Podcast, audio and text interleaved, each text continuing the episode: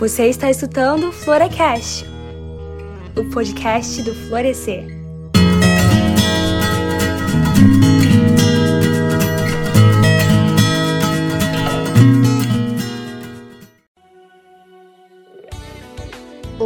Agraciadas e favorecidas. Sejam todas muitíssimo bem-vindas à segunda temporada do Florecast, o podcast do Florescer. Para quem está chegando aqui agora, o Florescer é uma comunidade virtual de mulheres cristãs que se reúnem para compartilhar a palavra de Deus, aprendizados na jornada de fé e experiências na caminhada cristã. Temos um canal do Telegram aberto para todas as mulheres, mas nosso conteúdo no Florecast e redes sociais é para edificação de todos. Então, enquanto escuta o Florecast, aproveita para seguir o arroba Nosso Florescer no Twitter e Instagram e divulgar esse episódio nos grupos de WhatsApp e Telegram com seus amigos, família e a galera da igreja.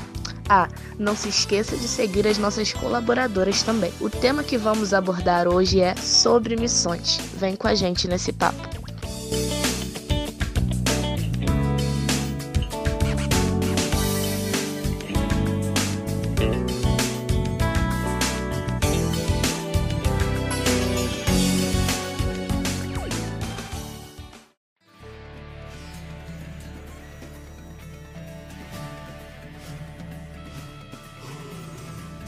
Jesus Cristo é o maior exemplo de missionário do cristão.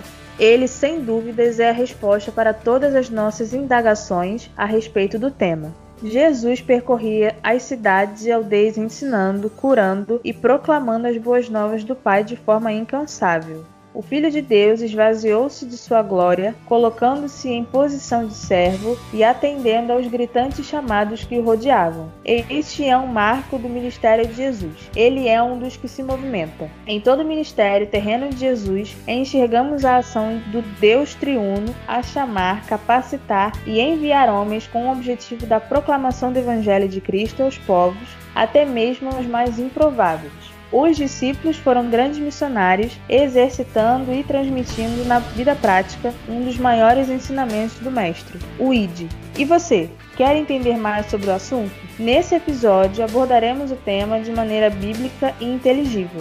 O que é missão? O que é ser um missionário? Como fazer missões? Por que elas são necessárias? Se você já se fez alguma dessas perguntas, escute esse episódio.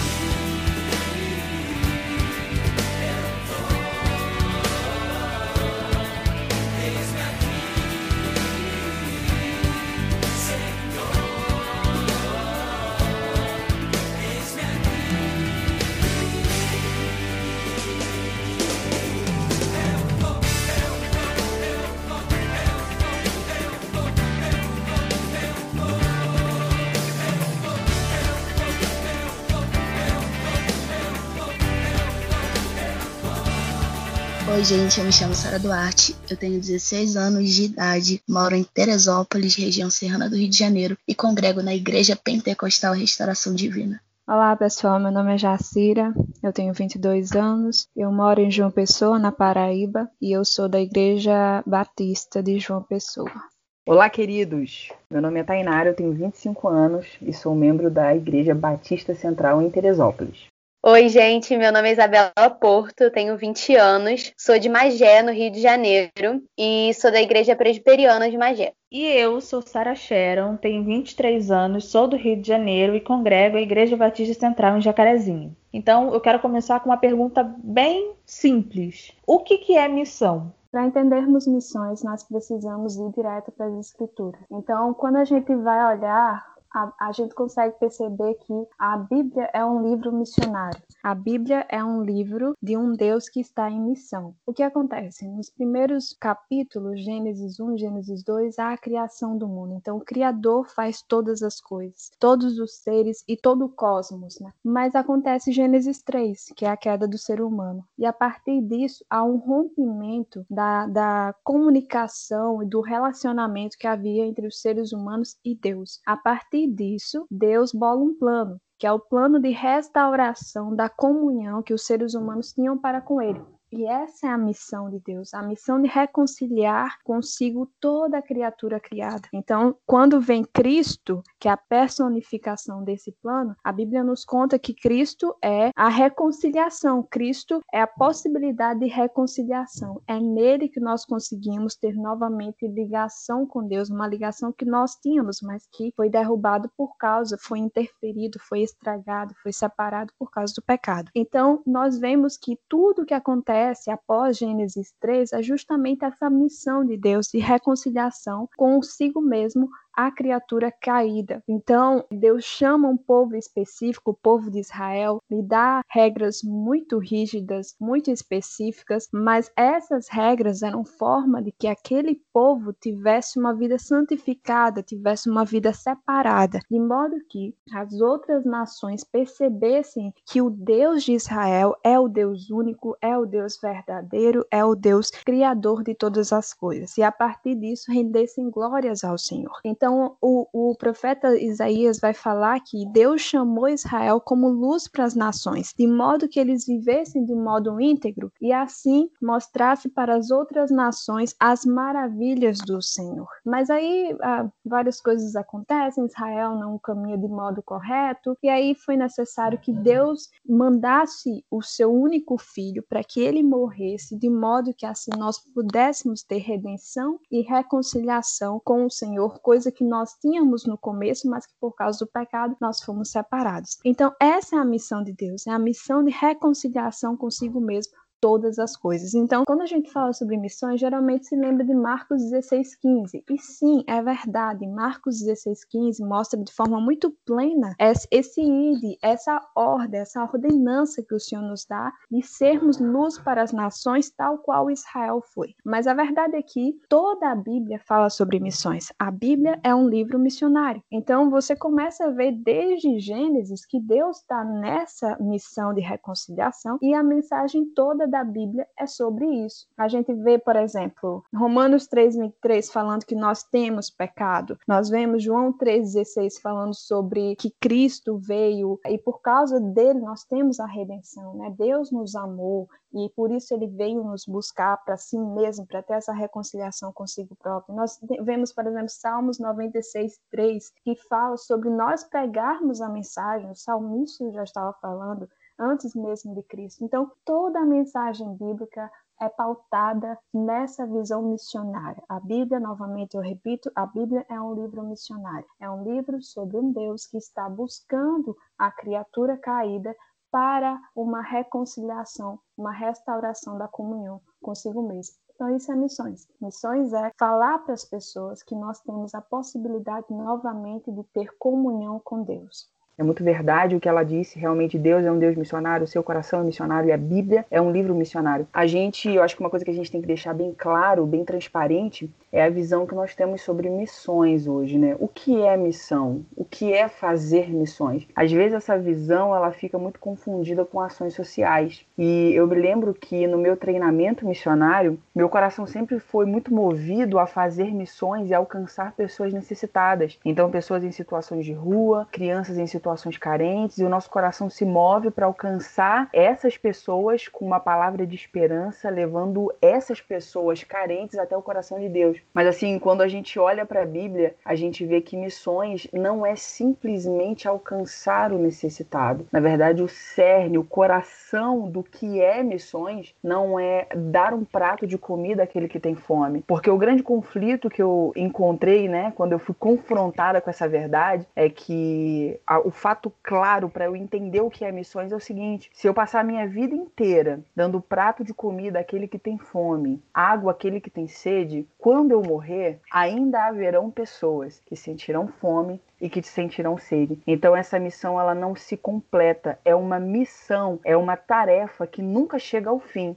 Só que quando eu olho para o que realmente é missões, missões é uma tarefa que vai ter fim. E é o que Jesus disse: nós devemos pregar até que todos ouçam, até que todos ouçam. Por que, que todos devem ouvir? Porque a fé vem pelo ouvir. Então, missões não é simplesmente estender a mão àquele que precisa, mas missões também está muito ligado a pregar o evangelho para que todos ouçam. Então, acho que esse entendimento traz bem a clareza do que realmente é por completo toda a, o entendimento de missões. A Tainara também foi muito pontual a respeito daquela, do que ela disse sobre ações sociais e sobre missão, porque às vezes a gente acaba confundindo esse conceito. Quando eu olho para Jesus em, em muitas palavras, em, em muitos versículos, eu vejo que Jesus não é um Deus que lida apenas com a vertente com a necessidade, com aquilo, com a consequência, com aquilo que aconteceu, mas ele sempre tocou na causa, sabe? Lá em Marcos capítulo 2, se não me engano, verso 1 até o, o versículo 12, vão levar até ele um paralítico. É uma pessoa que tem uma necessidade, realmente. Só que quando Jesus vê a fé dele, vê a fé daqueles homens que conduziram o paralítico, a palavra de Jesus não é simplesmente, olha, você está curado da sua paralisia. Não, ele diz, olha, filho, estão perdoados os teus pecados. Então Deus, ele não é apenas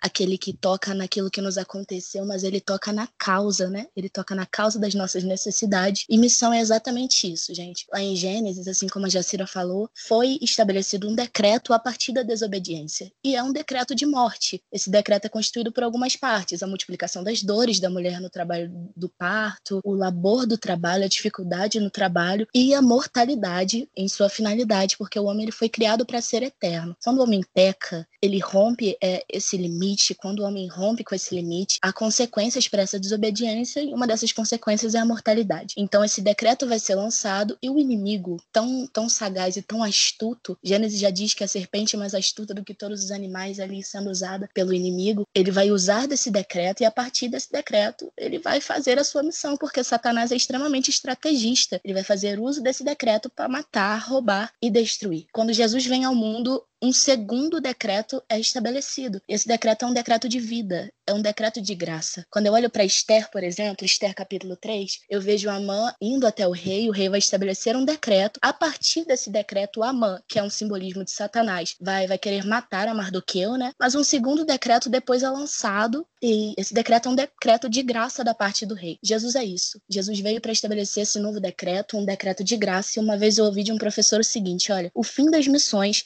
é fazer com que pessoas possam se defender do primeiro decreto, da destruição, da morte que Satanás vem para trazer sobre nós. Então Jesus ele sempre teve a iniciativa, sabe? Em toda a história bíblica sempre é Jesus que tem a iniciativa. A gente olha para o livro de Lucas, se não me engano, capítulo 15, que vai falar sobre é, a parábola das dez dracmas, a, a parábola da ovelha perdida, a, a parábola do filho pródigo. A gente observa que a iniciativa sempre vem da parte de Deus. A mulher ela tem nove dracmas na mão, mas sabendo que ela perdeu uma, ela não se contenta em viver com menos do que a totalidade, então ela vai ao encontro da dracma que se perdeu. Tem 99 pessoas ali, 99 ovelhas ali, gente, mas mesmo assim o pastor ele vai ao encontro, porque o pastor reconhece que 99 não é 100. Na parábola do filho pródigo, a Bíblia diz que a consciência daquele filho estava cauterizada e quando é, ele cai em si, ele percebe aquilo que ele tinha feito, ele vai até o pai, só que quando ele está chegando, o pai já está correndo ao encontro dele. Então, missão é a iniciativa de Deus a respeito dos homens sempre parte é, da parte de Deus mesmo, sempre a iniciativa de Deus, utilizando-se, claro, de meros instrumentos que somos nós na mão dele, que somos embaixadores de Cristo nessa terra. Gente, eu queria só pontuar uma coisa também, é, que eu sempre falo que a missão é de Deus e o privilégio é nosso, né? Ele dá um privilégio pra gente de cumprir a missão dele aqui na Terra. Cada uma destacou um ponto que sempre foi uma foi um dos pontos de crise, né? A questão do social, de só fazer o social e não falar. E outro ponto de crise na minha jornada, assim, quando eu comecei a me engajar é, em fazer missões na, na minha igreja e tal, eu sempre vi aqueles missionários que iam na igreja e falaram: Nossa, Deus me chamou para ir para o Oriente Médio, falar do amor dele para os muçulmanos. E aí outro missionário chegava e falava: Nossa, Deus me enviou para Guiné-Bissau para falar do Senhor para aquele povo. E eu ficava assim, nossa, mas Deus não me chamou para nenhuma nenhuma nação específica, nenhum lugar específico, porque eu, chamava, eu, eu achava que o chamado de Deus era geográfico, que a missão de Deus era geográfica. Mas não, é, a gente vê vários exemplos na Bíblia, né, de pessoas que foram chamadas para ir para outras cidades, como Jonas, fugiu um pouco, mas foi para outra cidade, como o próprio Paulo, né, que pregou em várias cidades diferentes, mas a gente também vê pessoas que ficaram nas suas cidades. A gente vê a mulher samaritana que Jesus fala para ela voltar para sua cidade, a gente vê Noé que Deus levantou ele para pregar para o povo de onde ele morava. Então a gente vê que a missão é de Deus e a vocação, a nossa vocação é algo pessoal. Né? Deus não necessariamente vai levantar você para ir lá para outro lado do mundo para falar da palavra dele. Às vezes ele vai chamar a gente para a gente ficar na nossa cidade, para a gente falar dele no nosso trabalho. E às vezes ele vai tirar realmente de onde a gente está para ir para outra nação, para ir para outro estado, para ir para outro país, para falar da palavra dele. Então, uma coisa que, que me pegou muito é que a missão de Deus ela não é baseada naquilo que eu vejo de mais glamouroso ou de mais esplendoroso, né? Mas a missão de Deus é aquilo que, como vocês já pontuaram, é aquilo que está registrado na palavra dele, não baseado na experiência, mas baseado no que ele mandou a gente fazer. Realmente a gente tem um conceito sempre de missão transcultural, né? E realmente é, é algo muito impactante, muito forte. Só que eu vejo algumas pessoas lidando com esse pensamento como uma maneira de sufocar alguma coisa, sabe? Uma vez eu ouvi que é mais fácil lidar com o conceito missionário de, de ir para outros lugares, porque às vezes é difícil lidar com a realidade do próprio lar. E isso tem algo que eu aprendi na minha caminhada: é que Jesus não vai me enviar para a África se eu não consigo dar frutos dentro da minha casa. Jesus não vai me enviar a outro país, a, a outro lugar, para estabelecer o reino em, em outro lugar, se as pessoas que estão ao meu redor, se a minha família, se os meus pais, se os meus amigos não conseguem enxergar o reino em mim. E essa frase, ela me tocou muito, muito, muito mesmo quando eu a ouvi, porque às vezes a gente lida com missões como um ponto de fuga, sabe? Ir para outro lugar, evangelizar, porque a gente não sabe lidar com o ambiente em que nós estamos. Meu primeiro campo missionário é o lugar onde eu estou inserida agora. Meu primeiro campo missionário é a minha casa. Meu primeiro campo missionário, eu tenho que ser missionária para os meus vizinhos. Sabe o que eles enxergam quando eles olham para mim? Qual é a Sara que eles veem quando eles olham para mim? Será que eles eles têm me visto realmente como embaixadora de Cristo nessa terra? Será que eu tenho conseguido comunicar a mensagem de Cristo às pessoas que estão ao meu redor?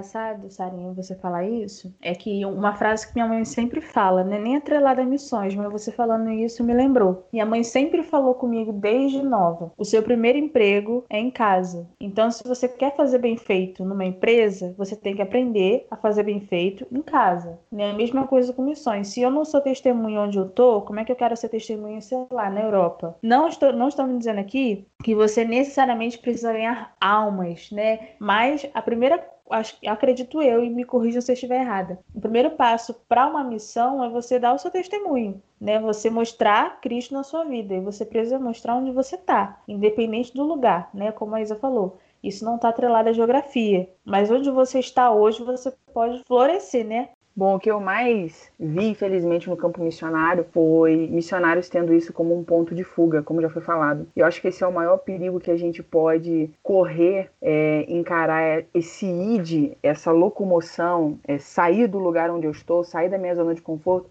apenas para fugir dos problemas que eu tenho, fugir dos problemas da minha casa. E um problema assim que eu vi demais foram pessoas que precisavam de tratamento, pessoas que precisavam de cura, se refugiando no campo missionário apenas para fugir dos seus próprios conflitos. Então, isso não é missões. Missões não é fugir dos meus próprios conflitos em nome de Deus. Pelo contrário, missões é encarar os meus próprios conflitos, resolver esses próprios conflitos e ser luz através da minha dor e dos meus conflitos àquele que precisa precisa. Então, ter essa luz, essa graça de Deus para a gente é, é, transbordar, como já foi falado, gente, isso é sensacional. Eu até disse esses, esses dias em uma conversa, uma pessoa disse para mim assim: Nossa, Tainara, mas você foi chamada para estar tá no altar. E a minha resposta foi: Gente, se Deus me chamou apenas para estar no altar, quão pobre é o meu chamado? Eu quero estar na rua, eu quero estar no campo, eu quero estar com aquele que precisa. Eu não quero estar me escondendo em cima de uma tribuna, não quero estar me escondendo em um ministério de louvor, não quero estar me escondendo em um círculo de oração. Eu quero estar aonde Deus está. Eu quero estar aonde precisa se estar. A gente não pode usar isso como uma fuga, pelo contrário, tem que ser um ambiente onde a gente possa transbordar. E aí a bênção é completa.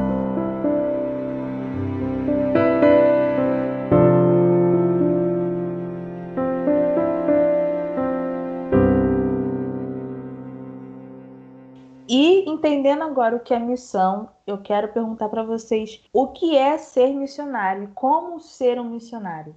Eu acredito que, pela luz bíblica, a gente poderia definir aqui que ser um missionário seria o que Jesus definiu aos seus discípulos, né? Ser um missionário é ser um discípulo. E ter um coração ensinado, né? A gente poderia é, narrar aqui várias qualificações, qualidades, é, posicionamentos de um missionário. A gente pode falar aqui da parte prática, né? De como que um missionário ele se porta mas eu acredito que o que a gente poderia, assim, o que eu quero ressaltar né, que eu acredito que seja bem importante, é sobre um coração de discípulo. É você ser ensinável, você ser instruído, você aceitar ser corrigido, tudo isso faz de nós missionários. Todos nós cristãos, nós temos essa incumbência, né? Não importa se é na África, se é aqui em Teresópolis, né? eu digo pela minha cidade, se é em outro estado, nós temos a incumbência de levar a palavra de Deus. Então, nós somos um missionário. Claro que cada um vai ter um chamado mais específico em alguma área, mas ser um missionário é ser um discípulo. Ser um missionário é ser instruído. Ser um missionário necessário é você ser corrigido. Eu acredito que a gente poderia começar pensando dentro dessa pauta por essa linha de raciocínio. Ser um,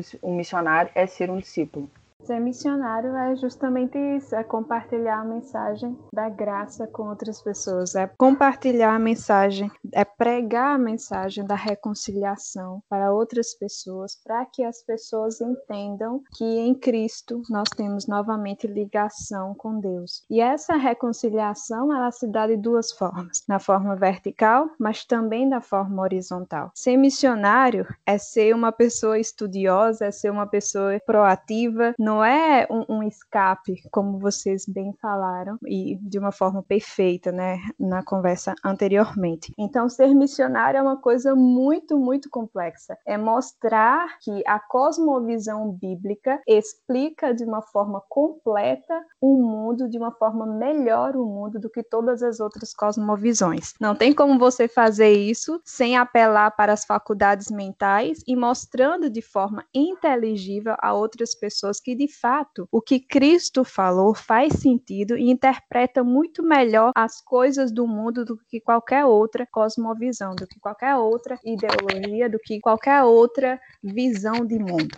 Então, nesse sentido, quando a gente fala sobre a mensagem da reconciliação, se fala da mensagem da reconciliação no sentido vertical, mas também no sentido horizontal. No sentido vertical, de que nós temos em Cristo reconciliação para com Deus. Então, nós temos uma, uma liberdade de acesso ao trono da graça por causa do Senhor Jesus Cristo. Mas também nós temos uma reconciliação horizontal, uma reconciliação com o nosso irmão, porque quando a gente retorna lá para a queda, nós percebemos que lá houve também um rompimento de comunhão entre os seres humanos. É daí que vem todos os problemas sociais que nós temos, o racismo, a xenofobia, os preconceitos. Então, a ideia da reconciliação horizontal também também está posta nessa reconciliação. Afinal de contas, quando a gente vai para Apocalipse 7, 9, nós vemos que Cristo converge na sua igreja pessoas de todas as tribos, de todas as nações, de toda a língua. Deus, ele veio para reconciliar e quebrar todos os laços que o pecado faz também na nossa sociedade. Então, ser missionário é isso, é pregar a mensagem da reconciliação de uma forma horizontal e de uma forma vertical. Gente, enquanto a Tainara falava, a Jacira falava também, eu lembrei de algo, né? Já vou logo lançar a famosa frase que ficou em moda aí há algum tempo, que a galera falava: ah, pregue se necessário de palavras. E aí eu ficava meio encucada com essa frase, assim, né? Caramba, eu como missionária não preciso falar para pregar e tal. E quando eu comecei a ter uma vivência maior, assim, de campo missionário, eu vi que, gente, essa frase é muito errada, não, usem essa frase, não, não tweetem essa essa frase, não postem essa frase, essa frase é errada, porque a Bíblia manda a gente pregar, e para pregar a gente tem que falar. Enquanto a Tainara falava sobre ser discípulo, né, eu lembrei de como a gente tem que ser intencional. Se você, regenerado por Cristo, entendeu a obra de salvação de, de Jesus na sua vida e você quer levar essa palavra adiante, você quer, assim, um meio de ter como falar para os seus amigos ou de pregar para outros povos, acho que a gente tem que ser muito intencional no que a gente vai fazer fazer, né? É, estudar, como a Jacira falou, missionário, gente, missionário tem que estudar para onde, se você sabe para onde você quer ir, por exemplo, Deus colocou o desejo no seu coração de ir para a Europa, para uma universidade, levar o evangelho para lá. Então, tá bom, como que o universitário se porta, o que, que o universitário gosta de fazer, o que, que ele gosta de conversar, para onde ele vai nos fins de semana. Então a gente tem que ser intencional em tudo que a gente for fazer. É, por exemplo, eu estou atuando numa missão que envolve estudantes, estudantes de ensino fundamental e ensino médio. Então, o que, que eu tenho que fazer para conseguir que esses estudantes me deem um benefício da, da dúvida, né? Me deem a oportunidade de falar com eles. O que, que eles estão vendo? Eles gostam de estar em qual rede social? Eles gostam de usar o TikTok? Eles gostam de ver série na Netflix? Eles gostam de dos filmes da Pixar? Eles gostam do filme da Marvel? Então, é naquilo ali que eu tenho que pesquisar minimamente para poder conversar com ele, encontrar um ponto de encontro entre quem você quer transmitir a mensagem e a mensagem em si. E torna muito mais fácil da pessoa receber a mensagem que a gente está trazendo, né? Muitas vezes eu já vi muito um costume na igreja de panfletar o evangelho literalmente, né? É, nada contra, mas assim, a galera ficava assim nos calçadões entregando panfletinho e não falava nada. Ou chegava entregando um panfleto como se o evangelho fosse uma mercadoria, mas não abria para conversa antes, não estabelecia um relacionamento. E eu acho que essa intencionalidade é chave para a gente transmitir o evangelho. Bom, eu acho muito importante esse ponto, né, a gente abordar essa questão da intencionalidade, da, do, do, da forma de nós criarmos um relacionamento, é muito bom a gente entender que a forma como a igreja cultuava 10 anos atrás não é a mesma que nós cultuamos hoje em dia. Hoje nós temos uma modernização, nós temos as redes sociais e tudo isso sendo bem utilizado, a gente tem muito a ganhar. Então, quando nós olhamos para a forma de evangelizar, a forma de fazer missões em grande escala, há 10 anos atrás nós evangelizávamos de uma forma e hoje, com a modernidade, nós temos outras perspectivas, nós temos outras ferramentas ferramentas de evangelização. Então, assim, no meu treinamento missionário, na experiência missionária que eu tive, dentro de três anos, foram 17 estados, o que a gente percebe é que as pessoas elas têm uma dificuldade em ouvir sobre Jesus, um preconceito, né? Às vezes machucadas com alguma experiência negativas que tiveram. Então a nossa instrução sempre era abordar essas pessoas e não falar de Jesus de cara, mas usar outros assuntos. Então é importante, como já foi falado aqui, essa questão do estudo, nós conhecermos a palavra e nós conhecermos também aspectos e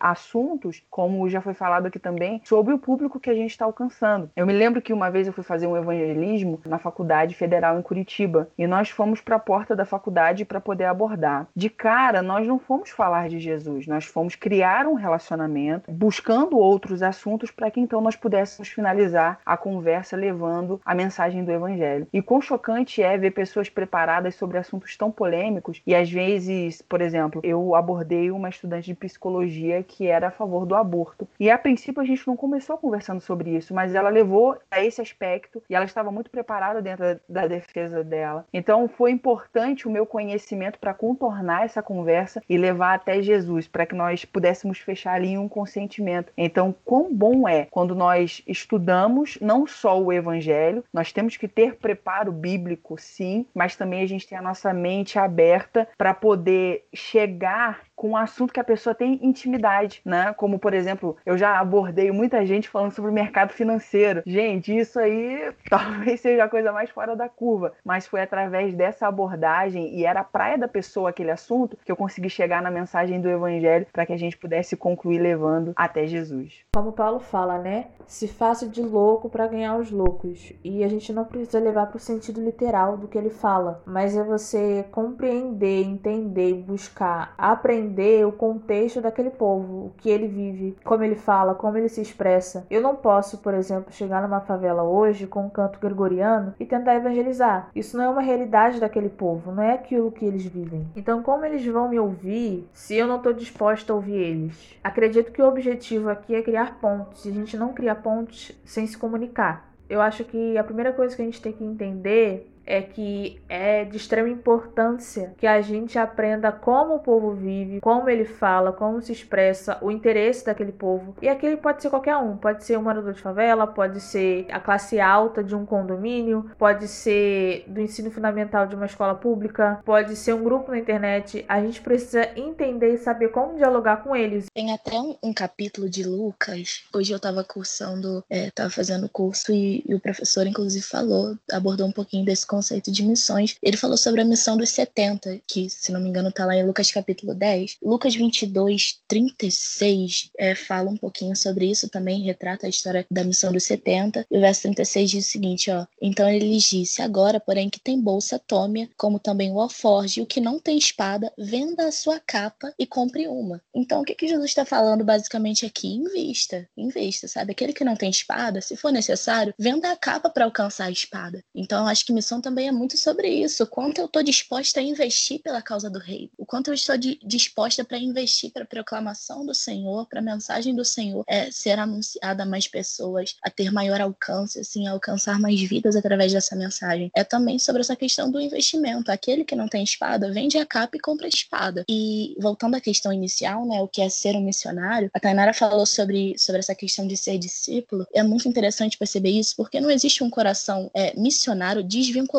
de um coração de discípulo. Jesus ele formou discípulos que, que foram missionários a partir dessa submissão. Então, missão tem muito a ver com submissão também, sabe? Um dia eu li um livro que a unção do Senhor ela é preciosa demais para ser derramada sobre insubmissos. Então, quanto de submissão há no meu coração para eu me dedicar a essa missão? É isso que a gente precisa entender também nesse conceito de missão. 2 Coríntios 5, 20 diz que nós somos embaixadores de Cristo. Então, qual é a função de um embaixador? A função de um embaixador é representar o seu reino. E Jesus ele vai delegar essa responsabilidade, essa autoridade de ser uma manifestação do reino no contexto terreno à sua igreja. Então, o embaixador ele é uma autoridade estabelecida por Deus. Com base nisso, a gente pode até afirmar que a igreja é a maior autoridade do céu na terra, né? E ser embaixador é como representar os interesses de um reino que não é meu, mas do qual eu sou participante. Então, eu tenho que ter uma noção disso. O reino é dele, mas eu participo desse reino por causa da graça de Deus. Não é o meu reino, mas eu represento esse reino enquanto estou aqui na terra. Tem até uma frase que diz que eu só tenho uma vida para queimar, sabe? Então, como a gente está lidando com esse tempo? Como a gente tem investido esforços, tempo? Qual é o nosso interesse pela causa do reino? Há uma frase que diz que a gente é a Bíblia de quem não, não lê. E nós somos a carta lida do Senhor nessa terra. Então, a gente precisa manifestar Cristo através das atitudes. Existem pessoas, gente, que nunca pisarão dentro de um templo. Existem pessoas que não têm interesse em pisar em um templo. Então, o conceito da igreja que elas agarram é o que a gente manifesta. E se a gente não estiver manifestando o conceito de igreja, se a gente não estiver sendo igreja, cadê o conceito missionário dentro de nós? Ser um missionário é ser um representante de Cristo aqui na terra. Então, Sara, quais são os pré-requisitos para ser um missionário? Primeiramente, reconhecer o senhorio do meu rei. Eu sou participante do reino, mas o reino não é meu. E sempre, sempre, sempre entender a nossa identidade antes de entender a nossa missão. Porque quando eu entendo a minha identidade, a minha missão ela vai ficando clara. Quando eu entendo quem eu sou em Deus, quando eu entendo a minha posição sendo discípulo de Jesus, andando ao lado de Jesus, é ele quem vai manifestar, gente. É ele quem vai manifestar. É no meu coração, na minha alma. Então, missão é basicamente isso. Ser um missionário é manifestar na minha vida prática os valores deste reino.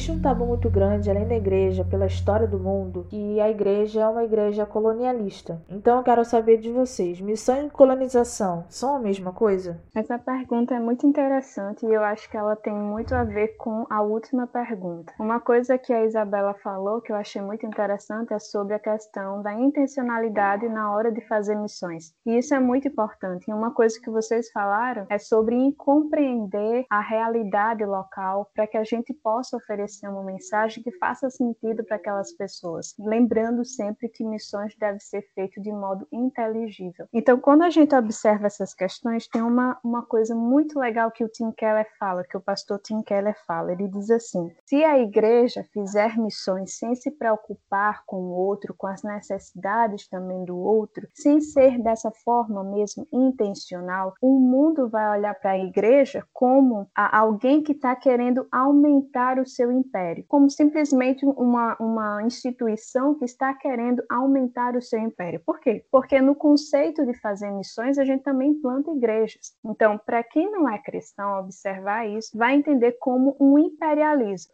E essa questão, como você falou, Sarinha, é uma questão histórica. A Nauzira Nascimento, no livro Evangelização ou Colonização, começa falando sobre como, no início das missões cristãs, nos séculos XIX, séculos XVIII foram feitos de modo colonizador mesmo, de modo realmente expandir o império cristão. Então não era uma questão bíblica, não era uma questão do que Jesus ensinou, de realmente passar as verdades do Senhor para os outros povos. Não, era uma forma de dominação mesmo. E, é, e se dava também numa questão religiosa. Então, de fato, fazer missões não é colonização. Nós vimos isso. O Senhor Jesus foi o maior missionário que já existiu em todo o mundo. E ele não colonizou ninguém. Então, não, fazer missões não é colonização, mas pessoas pecadoras utilizam-se da religião e podem sim utilizar a religião como instrumento de opressão, como instrumento de imperialismo e assim é, utilizar-se das missões como colonização. Então, essa confusão acontece muito, não apenas fora da igreja, mas também dentro da igreja. Existem várias pessoas que acham que não se deve fazer missões, que não se deve se envolver com missões, isso cristãos, porque dizem que fazer missões seria essa coisa de colonização, que não é verdade. Mas também do lado de lá, as pessoas não cristãs observam as missões que são feitas sem intencionalidade dessa maneira, como uma, uma forma de expandir o império cristão, o que não é verdade mas essa confusão infelizmente acontece. E aí aumenta a nossa responsabilidade de fazer as missões da forma correta e de de fato nos preocuparmos de forma intencional com o outro e nos movermos de forma intencional a ajudá-los no que nós pudermos. Então, a Jacira foi muito pontual em todas as suas falas. Inclusive, esse livro, gente, é muito incrível. E eu, eu até anotei aqui, pesquisei aqui no WhatsApp, que eu sempre anoto né, o que está escrito, as partes mais importantes. Na contracapa desse livro está escrito assim: olha, quantas almas você ganhou? Uma pergunta que revela a maneira obsessiva pela qual lidamos com a agenda da igreja, objetificando o outro, anulando e impedindo a possibilidade de um relacionamento. Só a contracapa desse livro já é forte demais. E eu costumo dizer que toda missão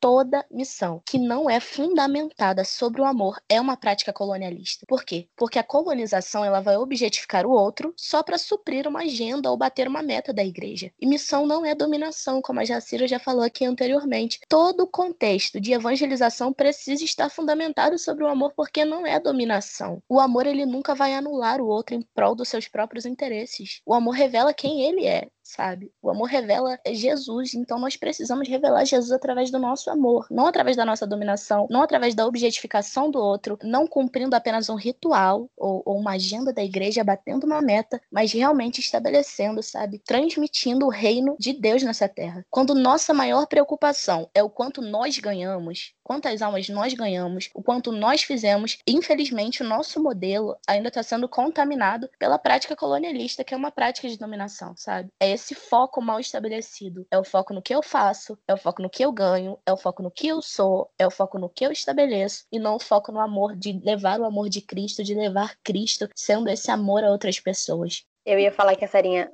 falou dessa questão de ganhar almas, né? E assim, acredito que todos vocês aqui já tenham participado, né, de, de grandes movimentos assim, de evangelização, às vezes quando a galera faz essas viagens missionárias de férias, né? É, eu costumava fazer bastante, e aí sempre vinha, né, a galera da igreja, geralmente quando a igreja enviava, ou quando juntava uma galera para levantar oferta missionária. Não sei se aconteceu com vocês ou se isso só acontece aqui. A galera falava assim: e aí, quantas pessoas aceitaram Jesus? Quantas almas vocês ganharam pro reino? E eu ficava muito pirada com isso quando eu era mais nova, porque eu, eu ia para os projetos né, missionários e tal, e eu ficava pensando, meu Deus, poucas pessoas se converteram esse final de semana, e agora? O que será de nós? O nosso testemunho na igreja não vai ser tão impactante, mas a gente tem que ter em mente que é a conversão jamais é a gente que vai fazer, gente. A Bíblia é bem clara que não é a gente que converte a pessoa, é, é, o Espírito Santo que converte a pessoa. O nosso papel é pregar, como a gente apontou. A nossa parte que a gente pode fazer é estudar, analisar para onde a gente vai, é ser intencional. É, é falar do evangelho, é pregar o evangelho de salvação, mas a gente não vai converter ninguém. Deus não formou a gente em contabilidade para fazer continha de quantas almas foram salvas, quantas pessoas foram curadas. Gente, de verdade, se você vai para um projeto missionário, se você quer ir para o campo missionário já querendo fazer lá a tabelinha no fim do dia de quantas pessoas se converteram para depois mostrar para as pessoas, gente, é, a gente tem que sondar o nosso coração para ver qual é a nossa intenção, né? Quando a gente está indo para esses lugares e fazendo essa contabilidade de, de almas aí quando a gente vai para os projetos missionários.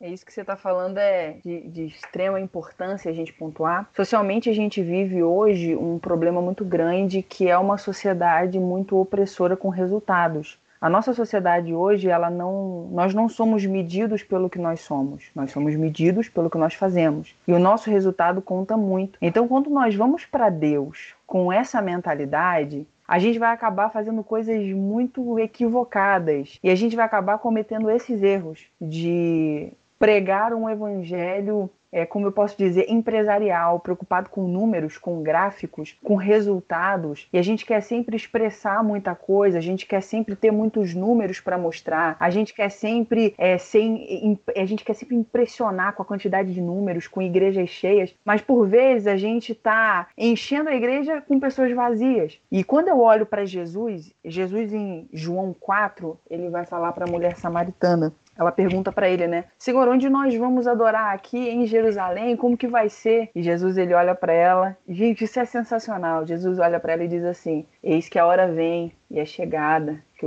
os verdadeiros adoradores adorarão ao Pai em espírito e em verdade, porque são esses tais que o Pai procura. Então a gente vai ver que Jesus ele está falando que Jesus, que Deus está procurando adoradores. Jesus não está procurando adoração, porque adoração é o que eu faço, adoração é o que eu entrego, mas adorador é o que eu sou.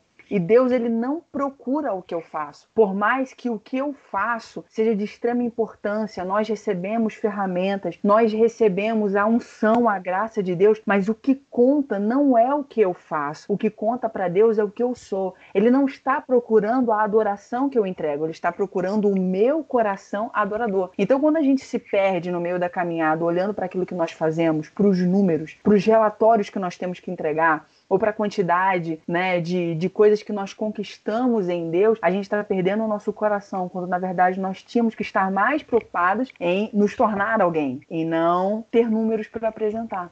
Gente, muito bem pontuado. E eu tô lembrando aqui que uma vez eu estava num grupo no WhatsApp e eu não lembro qual foi o assunto abordado. Só sei que um rapaz virou e soltou. Mas e vocês? Enquanto vocês estão discutindo aqui, quantas almas vocês já ganharam? Porque eu já ganhei tantas. Eu já alcancei tantas. Então, eu acho que isso revela muito o espírito de competitividade e revela muito o ego que existe dentro da gente, né? Como a Célia bem falou, diminuir pessoas aos números. Parece que o evangelismo, como a Tenara também falou, é como se fosse a forma prática dessa mania que a gente tem de superprodutividade, de mostrar resultado o tempo todo. E isso resulta, infelizmente, numa igreja inchada. A igreja não fica cheia de pessoas, cheia de adoradores, fica inchada. Inchada de gente que tá ali por tá ali, mas o resultado de hoje é o reflexo do que a gente tem visto. Lá em Apocalipse, João descreveu uma igreja de Laodiceia, uma igreja morna, que não tá ali como um adorador de verdade, mas tá ali por estar. Tá. tá ali só para mostrar a competência em números, em grande escala, mas não tá ali de coração, contrito, arrependido, voltado para o Senhor. Então isso é muito preocupante, né? Revela não só o modus operandi que a gente tem, mas também o nosso coração. Como está o nosso coração no Evangelho? Complementando ao que vocês vieram falando,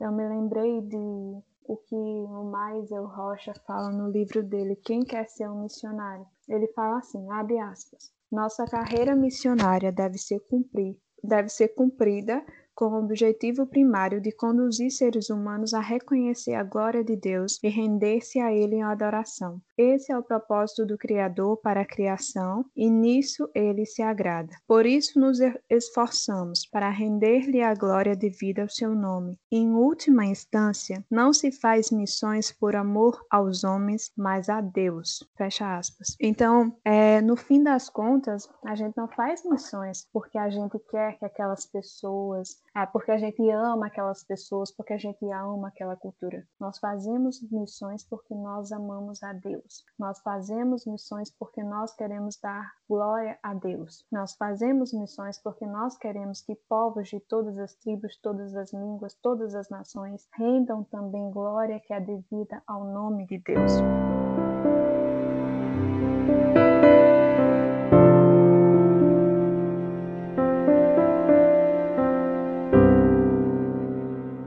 Dito isso, vamos falar sobre a polarização da vida missionária. Então a gente tem dois extremos de vida missionária aí que a gente sempre vê, ou é aquela, aquele missionário que vive sempre viajando, dando rolé em praia, vivendo bem do bom e do melhor, ou aquele missionário miserável que falta desodorante, que passa fome, que vive desesperado, que vive chorando. Então vamos falar sobre essa visão, muitas vezes inocente, do que é a vida missionária. Essa parte diz respeito à questão da contextualização contextualização missionária. Então, quando a gente vai estudar sobre contextualização missionária, se fala sobre um missionário estar contextualizado ao local aonde ele vai. E isso diz respeito a diversas questões, tanto a questão da língua, do missionário falar a língua local, tanto a questão de pregar a mensagem de modo que o outro entenda. Então, a linguagem que você vai usar para falar com uma pessoa da cidade é diferente da linguagem que você vai usar para falar com uma pessoa do campo campo, como você vai falar com uma pessoa em uma tribo isolada é diferente de uma pessoa que está na sociedade mais junta, assim, enfim, vai depender muito para onde é que você vai. É necessária essa contextualização missionária. No livro Contextualização Missionária de Bárbara Burns e vários outros com vários outros escritores, eles vão falar sobre essa importância do missionário entender isso para que quando ele vá para a missão, ele possa fazer a missão de modo efetivo, que o outro possa compreender. Então, quando a gente fala sobre essa coisa, né, do, do missionário, uns passam fome, outros estão em um contexto já de vida muito bem e tal, eu acho que ah, existem dois fatores. Primeiro, a questão de que nem sempre a igreja vai ajudar esses missionários da forma correta, da forma correta e acabam é, passando por necessidades, né? Infelizmente, nós temos dados de vários missionários que acabam retornando para suas casas pelo fato de que não tinham como se sustentar no campo. E isso é muito ruim, muito ruim, dado em vista que nós devemos pregar a mensagem a todas as etnias, e existem mais de 7 mil etnias não alcançadas, 7 mil etnias que ainda não ouviram falar sobre Jesus, isso é muito ruim. É muito ruim ter missionários que estejam retornando pelo fato de não ter um apoio financeiro. Por outro lado, existem missionários que se esbanjam, né, ah, e vivem de uma forma muito diferente da cultura local. Isso também diz respeito à contextualização missionária. A contextualização missionária vai dizer que você tem que viver da forma como aquele local vive. Você tem que é, caminhar na forma como aquele povo caminha. Você não pode estar destoando, quer dizer, se você tiver uma comunidade um pouco mais pobre, você tem que abrir mão das suas posses, caso você tenha muito, e auxiliar aquela comunidade, né, promovendo a justiça social, né? Ah, mas não pode viver destoando, né? Se você está em um local um pouco mais rico, você vai viver de uma outra forma, né? Existem outras formas de viver. Então, essa contextualização deve haver. Então, é, para a questão do missionário que, que passa por necessidades, é necessário que a igreja auxilie esse missionário, que a agência missionária, a organização missionária que o missionário se filiou, também o ajude. E que nós, enquanto cristãos, sustentemos essas pessoas, para a gente dar ofertas para que eles possam se sustentar na missão, para que a missão de Deus não, não sofra prejuízos, né? Ah, e eu quero falar isso com muito cuidado, né? Porque às vezes a gente fala dessa forma e parece que a missão de Deus depende de nós. E não depende. João Batista falou que das pedras Deus pode suscitar filhos. Então, ah, Deus não precisa de nós, né? A obra de Deus não é dependente de nós. Então, não é isso que eu estou falando. Mas eu estou dizendo no sentido de que existe uma missão que está sendo realizada por um missionário e nós temos a obrigação, sim, obrigação de contribuir com isso para que a missão seja expandida e os povos ouçam sobre a maravilha que é o nosso Senhor. Bom, dentro desse ponto ainda, eu acredito que tem que haver um preparo no coração da igreja também sobre essa polarização da vida missionária. Porque, assim, eu vou dizer pela minha experiência, no tempo que eu estive em missões, teve um, um período que eu fui para o Nordeste e assim a gente não tinha muito o que comer. A gente passou algumas privações lá e assim o que a gente comia mais era a mortadela. A gente comia muita farinha, é, muito arroz. E assim, às vezes a gente postava, passava numa praia evangelizando, postava uma foto evangelizando lá e eu recebia comentários. É, Nossa, passeando, turistando. E mal sabiam a dificuldade que eu e a equipe nós estávamos passando em alguns aspectos. Então, assim, há uma grande dificuldade porque tem gente que acha que missionário ele tem que passar dificuldade. O missionário não pode fazer um passeio, o missionário não pode é, comer bem, porque ele tem que estar dentro daquela dificuldade mas a gente precisa abrir um pouco o nosso entendimento. Eu poderia ficar aqui um bom tempo contando para vocês as minhas experiências com relação a isso, de pessoas que acham que os missionários eles não podem ter um conforto, como por exemplo uma vez que eu postei uma foto num cinema. Eu, eu estava em missões, porém aquele dia a gente tinha sido liberado para ter um tempo de descanso. E eu fui ao cinema e postei uma foto no cinema. E os comentários negativos que eu recebi através daquela foto por pessoas que achavam que pelo fato de eu estar no campo missionário eu não poderia ir a um cinema. A vida missionária ela tem muito dessa polarização. Teve dia, como eu falei para vocês aqui, que a gente estava passando algumas privações com o que comer. No outro dia, uma irmã de uma igreja que a gente foi chamou a gente para ir na casa dela almoçar e serviu um banquete pra gente. Então, um dia a gente estava com um pouco de dificuldade, no outro a gente já estava vivendo um banquete, o Senhor já estava nos proporcionando um banquete. Então, são esses altos e baixos que o missionário que está no campo ele também tem que saber lidar, porque tem dia que a gente tem muito, tem dia que a gente tem pouco, tem dia que a gente está vivendo uma abastança, mas tem dia que é um pouco mais escasso. Por isso que o apóstolo Paulo vai falar dentro da sua experiência missionária, eu aprendi a viver com pouco e com muito. Eu sei estar contente em toda e qualquer situação, tanto sei estar na fartura como também sei passar necessidade. Mas em tudo e qualquer coisa, eu estou contente. Então assim, porque a gente perde o prazer nas coisas dessa terra e coloca a nossa alegria no Senhor. E as coisas dessa terra, elas acabam sendo secundárias. Mas, infelizmente, algumas pessoas da igreja não sabem ter esse olhar de dosar a vida do missionário. Né? Eles acabam vendo só a parte boa das viagens, entre aspas, do missionário dentro de um avião, ou o missionário sendo recebido por uma igreja, mas se esquecem de ver a outra parte da, da missão. Eu já fiquei em um resort, mas eu também já dormi na rua. Eu já comi um banquete preparado por uma igreja, mas eu também já tive que pedir dinheiro na rua para almoçar. Então você está vendo a, a, a, como que a gente acaba vendo essa polarização, tudo dentro de uma mesma história, e o nosso coração e a igreja tem que estar voltada para abraçar o missionário no momento que ele mais precisar, no momento das dificuldades. Então eu acho que é muito importante a gente ressaltar isso também. Meus pais são, são hoje eles são pastores de uma igreja local, né?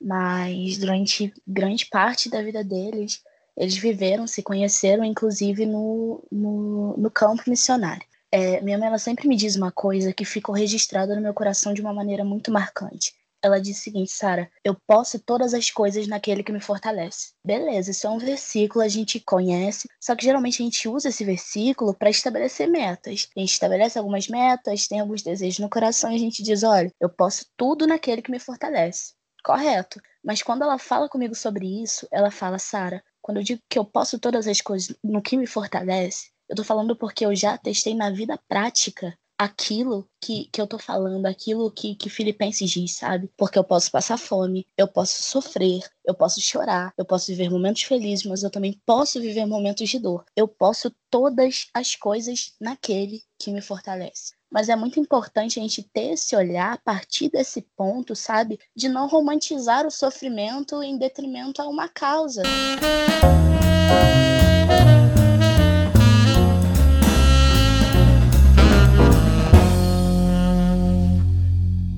Puxando um gancho sobre tudo isso que as meninas falaram, eu gostaria de saber de vocês quais são as maiores dificuldades e desafios da igreja hoje quando o assunto é missões. Geralmente, né, quando a igreja passa por muitas dificuldades, infelizmente a primeira coisa que cortam é o sustento missionário. Eu acho que, eu não sei se as meninas também já passaram por essa fase, mas assim, não tem muito tempo que eu tô envolvida diretamente no campo missionário. Então eu tô desde 2019 assim, diretamente envolvida no campo missionário. Então assim, eu tô começando, tô aprendendo, tô vendo as coisas agora. E como a, a Sharon acabou de pontuar, o que eu mais vi até agora foi essa questão da primeira dificuldade que a igreja passa. A primeira coisa que é cortado é o sustento missionário. Quando eu comecei, foi algo que me escandalizou muito, assim, me, me desanimou, porque quando eu comecei a levantar recursos para fazer a minha primeira viagem para ir para o campo, eu fui até algumas igrejas, algumas pessoas, levar o projeto, né, que eu estava fazendo, e aí eu, a pessoa falava: Não, não posso apoiar porque agora a gente está fazendo uma obra aqui no banheiro da igreja. Não, não posso apoiar porque agora a gente está fazendo uma conferência de jovens e a gente está alugando som para conferência de jovens. E eu ficava: Ai meu Deus, som do meu coração, para não querer matar essas pessoas de mim. Eu falando pelo lado do, do, missionário que vai, né? É muito desanimador às vezes ver essa falta de apoio da igreja, não só financeiro, claro que sem dinheiro é muito difícil a gente fazer as coisas, mas o apoio emocional, apoio psicológico também, quando eu fui para Avalanche Missões tem um ano, fui em janeiro de 2020, e lá eu vi como que eles prezam pela saúde mental dos missionários. Então, cada missionário lá tem um psicólogo, eles fazem terapia, e são igrejas que, que proporcionam isso para eles, são psicólogos cristãos que proporcionam um momento da semana para eles. Então, assim, às vezes não só o sustento financeiro, a sua igreja não tem um psicólogo que possa dar esse sustento emocional, mas às vezes você é amigo de alguém que foi para missão, você conhece alguém da sua igreja que foi para missão. Então, assim, bate saudade de casa, bate falta da família, dos amigos. Às vezes uma mensagem no fim do dia perguntando: "E aí, como é que você tá? Como é que foi o dia? O que, que vocês fizeram hoje?". Saber que tem alguém lá na nossa igreja local, lá na nossa cidade, no nosso bairro que tá orando pela gente, que tá se importando, que tá com saudade. Eu não sei para vocês, gente, mas para mim isso faz toda a diferença. Eu ficava tão feliz quando as pessoas me mandavam mensagem perguntando como estava sendo, quando eu chegava das viagens que as pessoas vinham e queriam marcar café comigo para contar como foi, contar as experiências. Então, não só o sustento financeiro, mas também o emocional, as amizades que ficam e que dão suporte em oração para a gente. Acho que isso também é muito importante. Eu acho que não é muito discutido isso, né? Sobre como o missionário se sente quando ele se depara com essa situação, né? Muitas vezes a igreja, eu acho que por falta de sabedoria, a gente acaba cortando o sustento missionário e acaba gerando o abandono do missionário lá no campo. E às vezes a gente não para para pensar como o missionário fica abalado, abatido, né? Que a rede de apoio que ele tinha já não está mais ali, né? Não só financeiramente, mas emocionalmente. Vocês falaram sobre um missionário já no campo, né? E que as igrejas, infelizmente, não apoiam tanto quanto deveriam. Eu acho que isso vem de uma visão errada das nossas igrejas que tem a respeito de missões. Primeiro, não há uma mobilização missionária da forma como deveria. A coisa que mais importa para Deus é a sua missão. Então, essa deveria ser a coisa que mais importa para nós, mas infelizmente não é. Então, é uma questão de visão de igreja.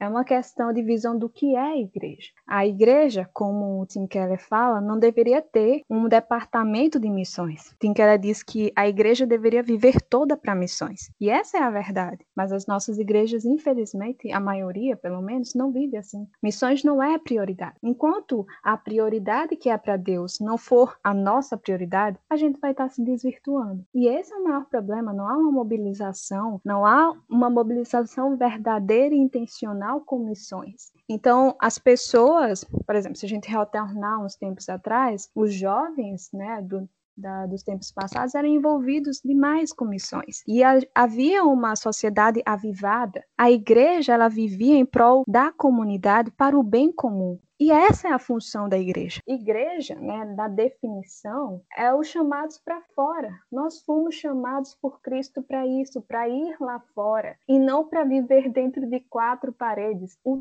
o templo o local onde nós fazemos o culto não é a igreja, a igreja somos nós. Deus não habita em templos feitos por mãos humanas. Ele disse isso de forma muito clara. Era para a gente estar tá indo para fora. A igreja foi chamada por Cristo para isso, para ir lá fora ser luz, ser sal. Essa é a nossa missão. Mas se a gente vive para dentro, como a Isabela falou, existe um problema a, a, nós somos é, templocêntricos, tudo é para o templo. É conferência, é evento e mais evento, e o nosso dinheiro, nosso capital intelectual, nossos esforços, é tudo investido nisso. Enquanto a gente permanecer dentro, nós não vamos entender o que é a missão de Deus e nós não vamos nos preocupar com o que Deus se preocupa. Esse é o problema.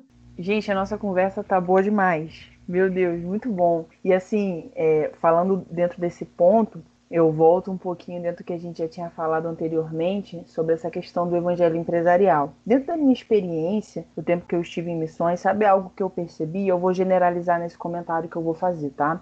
Porque o que eu percebi é que nós caímos no erro do seguinte: o pensamento inconsciente que as igrejas têm dentro das suas atividades com relação ao missionário é o seguinte: o missionário ele está pregando em um lugar que não é a igreja, não é o bairro da igreja, não é a comunidade onde a igreja está inserida. Consequentemente, as almas que estão aceitando a Jesus também não estão inseridas na comunidade local. E por vezes, a, o pensamento inconsciente que tem é se eu não estou lucrando, entre aspas, se eu não estou tendo retorno do que está sendo feito, eu não vou investir. Eu não estou colhendo os frutos deste trabalho na minha comunidade local. Então eu não vou investir. Por vezes eu encontrei vários e vários pastores que quiseram investir, desde que é, o investimento missionário de evangelismo fosse feito em seu bairro. Se fosse em outro bairro, eles não iriam disponibilizar recurso financeiro para arcar com a obra missionária ou evangelística. Então, por vezes, é essa problemática que o missionário vai encontrar com a igreja, porque os pastores e as lideranças, elas querem um investimento em algo que dê retorno para a sua comunidade local.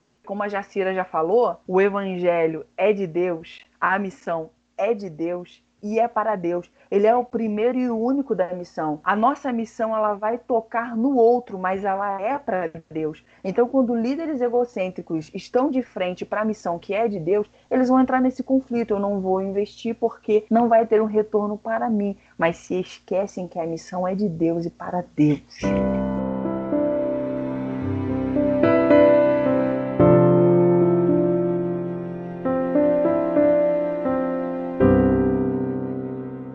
Gente, tombei. Eu acho que eu quero aceitar Jesus de novo. Eu também, gente.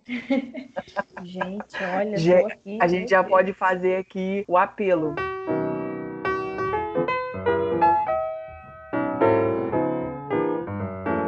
Entendendo que a missão, que é ser missionário, as dificuldades, os perrengues, né? e essa questão do abandono missionário, eu gostaria de perguntar para vocês: como eu posso contribuir para a obra missionária? Missões se faz indo, orando e. Qual é o terceiro, gente? Indo, orando e. E com dinheiro!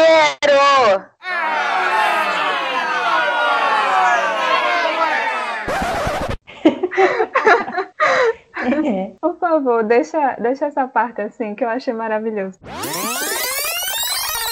Missões se faz indo, orando e uh, contribuindo, né? Então, são as três coisas. Geralmente, as nossas igrejas se falam, né? Indo, ou orando, ou contribuindo. Na verdade, não é ou, é e. Deve-se fazer todas essas coisas. Não é porque você faz uma que está eximido de fazer as outras. Todo esse pacote faz parte do ser missionário. Então, desde mobilizar as pessoas, desde confrontar as pessoas a terem uma visão missionária, a observarem que a Bíblia é um livro missionário e se importarem com missões, desde ir, e esse ir diz respeito a diversos aspectos. Deus pode te chamar para ir para um outro local, pode te chamar para ir para um outro país, como ele pode te chamar para ser bênção na sua casa, para alguém da sua rua, enfim. Mas a questão é que nós fomos chamados para ser sal e luz. Isso significa que em todo local aonde você vai, todo santo dia, na sua vida ordinária, você deve refletir a Cristo. Você deve pregar a mensagem de Cristo a partir da sua vida e a partir das palavras também. Conversar com as pessoas a respeito dos feitos do Senhor. Deve contribuir para que missões avance, para que os missionários que estão em campo possam realizar trabalhos e tarefas e deve também mobilizar pessoas, né? Deve, deve conversar sobre isso com, com todas as pessoas. Então, missões se faz assim sobre essa questão que, que a Jacira falou, geralmente a gente tem a aprender, a aprender para essa questão da fragmentação. Ou eu contribuo financeiramente, ou eu contribuo, sei lá, emocionalmente, ou eu contribuo com as minhas orações. A gente tem essa mania de, de fragmentar algumas coisas. É, lá em Deuteronômio, misericórdia, que livro difícil, né? Se falar o nome. Deuteronômio, capítulo 6, versículo 4, vão se referir a Deus como, se não me engano, é eu errádio, uma coisa assim, que significa que é o Deus único. Só que é muito importante essa palavra é, a forma como se refere a Deus aqui, porque fala sobre a unidade múltipla, referindo-se, claro, à trindade. Ou seja, Deus ele não é um Deus em partes. Deus ele não é um Deus fragmentado. E a gente tem a mania de desprezar a totalidade. A gente só contribui em uma área, a gente só cuida de uma área, a gente só faz por uma, uma área, mas a gente se esquece também que nós somos uma unidade múltipla. Existem muitas esferas que precisam de cuidado e a gente precisa entender que esse missionário que está lá no campo, ele também é uma unidade múltipla. Ele precisa do teu carinho, ele precisa da sua oração, assim como ele também precisa da sua contribuição financeira, sabe?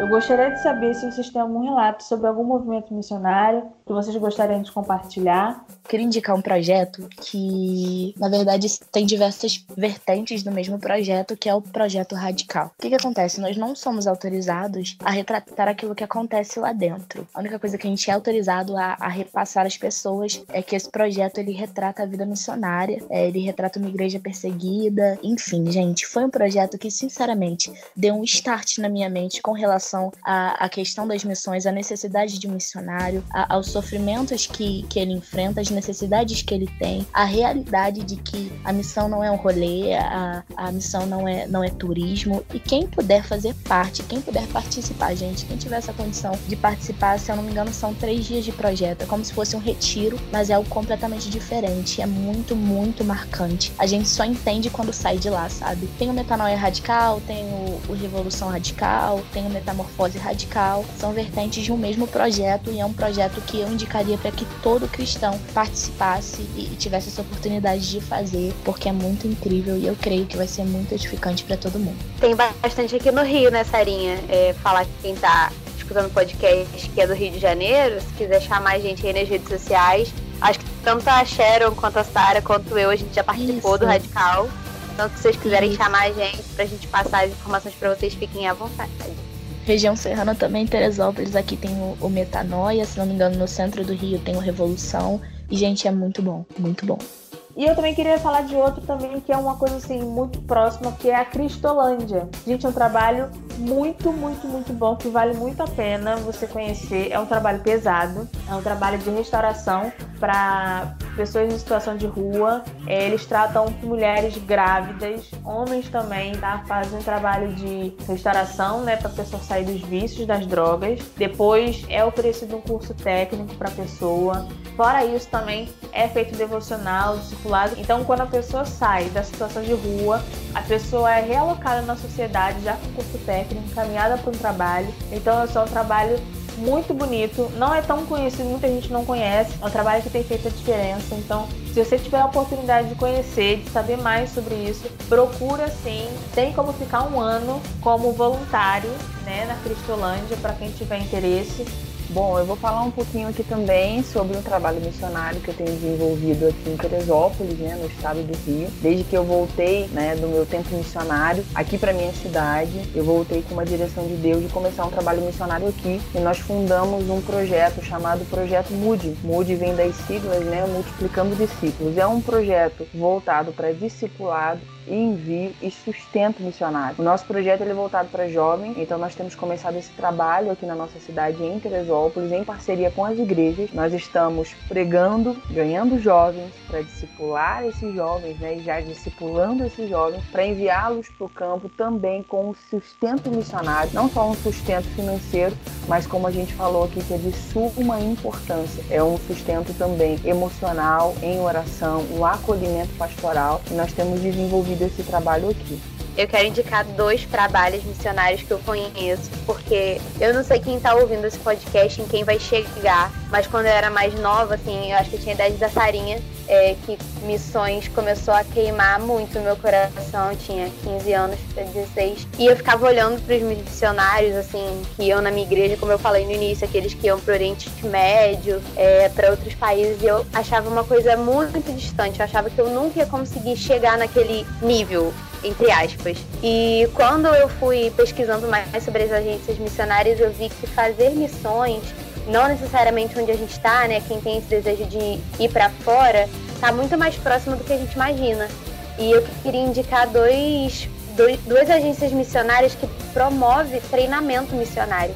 A primeira que é a Jocum. Eu acredito que a grande maioria conhece a Jocum, é muito famosa aqui no Brasil e fora. Eu fiz uma escola da Jocum, uma escola missionária de férias, de treinamento discipulado. E assim, gente, se vocês querem começar assim a se envolver na vida missionária, aprender mais sobre o caráter de, de um discípulo, eu acho que escolas da Jocum são maravilhosas para você começar assim, para você se descobrir, para você descobrir mais quem você é em Deus descobrir mais sobre a missão de Deus na Terra. Eu, assim, gente, sou, sou muito apaixonada pela Jocum. E outro projeto missionário que eu gostaria de falar também é a MPC, a Mocidade para Cristo, que é a agência missionária que hoje eu sou voluntária. A Mocidade para Cristo também tem um treinamento de liderança. Eu faço parte do Ministério do Estudantes em Ação.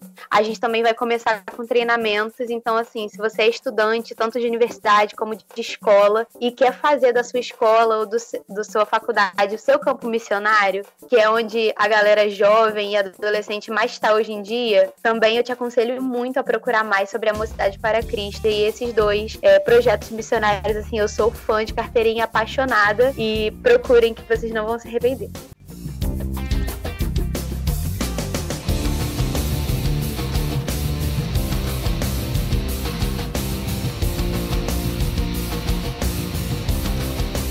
Estamos chegando ao final. Foi muito bom, muito produtivo. Eu cresci muito. Eu cheguei no podcast aqui achando que ia ser só host, mas eu fui muito ministrada. Então quero agradecer de verdade a cada convidada aqui que se dispôs e topou participar desse podcast muito importante. Muito obrigada mesmo a você que participou e a você que está ouvindo.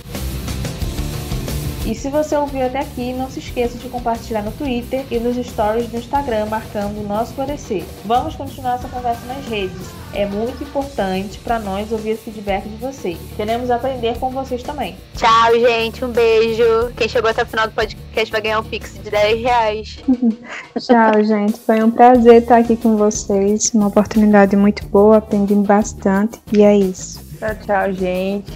Quero agradecer aqui o convite, foi muito bom estar com vocês. Um tempo de mesa aqui sensacional e espero que a gente possa repetir isso aí. Foi bom demais. Que Deus abençoe. Gente, foi uma honra participar de mais um episódio, contando com tantas mulheres incríveis, transbordando tanta sabedoria em nós. E a você que chegou até o final desse episódio, que provavelmente vai estar um pouquinho longo, mas que bom ter você aqui e muito obrigada.